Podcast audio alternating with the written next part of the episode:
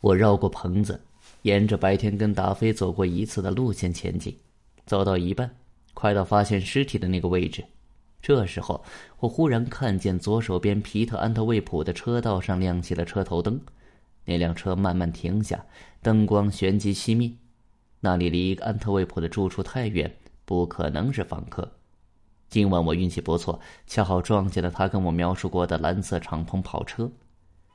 我小心翼翼的向前移动，天已经彻底黑了，但我的位置与工作室成一条直线。还能勉强借助西方的天空分辨出工作室的形状。走到近处，我看见一枚小手电的电光从那条旁路的方向渐渐靠近。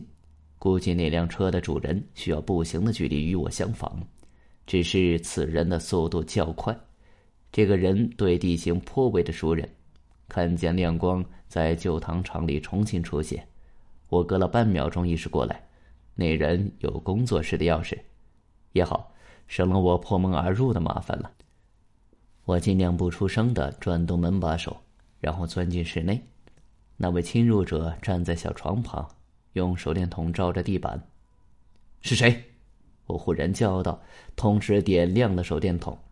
那个人影猛地转身，手电筒的灯光照在他的脸上，我立刻认出了波利凯楚的面容。这位女士美得惊人。负责本地周报的书评和艺术栏目。天哪，你是谁？他惊叫道，灯光照得他睁不开眼。哦，波利，是我，山姆霍桑。你来这儿干什么？他重重的在小床上坐下，像是被吓掉了魂儿似的。我找到先前留意过的煤油灯，点亮。我都干了什么呀？他说，但并没有期待我的回答。波利，你在找东西。是你上次来的时候落下的吗？耳环，啊，这可真是最糟糕的俗套了，山姆医生，不是吗？要是在我写书评的书里读到，我一定会大声从鼻孔里出气的。我在科尔的工作台上坐下，他坐进桌边的椅子里，灯光闪动，照得他的满头黄发闪闪发亮，让他显得像个偷饼干被捉住的懵懂少年人。跟我说说吧。我用和善的语气说：“波利，深吸一口气。六个月前，我为报纸采访了他，然后就开始了呗。可他都有五十岁了呀，下个月过五十一岁生日。我不在乎年纪，我想我爱上他了。两天前的夜里，你和他在一起在这儿吗？是的。他是怎么死的？台灯的光线下，他的面容忽然僵硬了。我完全不知道。”我们在黎明前出了屋子，我快步走向自己的车子，希望在皮特安特卫普起床活动前离开。最后一次看见戈登，他正准备穿过田地，去棚子里取拖拉机。他没能走到棚子，我说，有什么东西在半路上杀死了他，他的胸腔像蛋壳似的被压塌了。他猛地一缩身子，像是我要打他似的。你不会认为我与此事有关吧？十分钟前的确不会这么认为。他搜肠刮肚的寻找回答，最后却只是问道：“能帮我找耳环吗？我不想让别人在这里发现我的耳环。是星期一夜里丢的。”他摇摇头：“也许是上周的某天夜里。我原本想星期一来找，但聊得太起劲儿，忘记找了。戈登这人可真是健谈。的确。”我把台灯放在地板上，和他一起寻找耳环，但却未能如愿。他沿着床铺摸了一遍，但也徒劳无功。十分钟后，我们不得不放弃了。我就是放不下心，他带着几分抱歉说。我站起身，拍掉裤子上的灰尘。波利，有没有在附近见过猫头鹰？从没见过。有次夜里听见响，戈登说那是猫头鹰。怎么了？他的衬衫上有猫头鹰的羽毛，我没有费神重复关于巨型猫头鹰的奇思怪想。我的耳环，他开口说道，但立刻又停下了。怎么？我必须走了。他下了决定，然后吞吞吐吐的问道：“你，你不会不会告诉别人吧？什么？你来过这儿？当然不会，除非对案情调查至关重要。”我们一同走出工作室，锁好门。他把钥匙交给我，我不会再来这里了。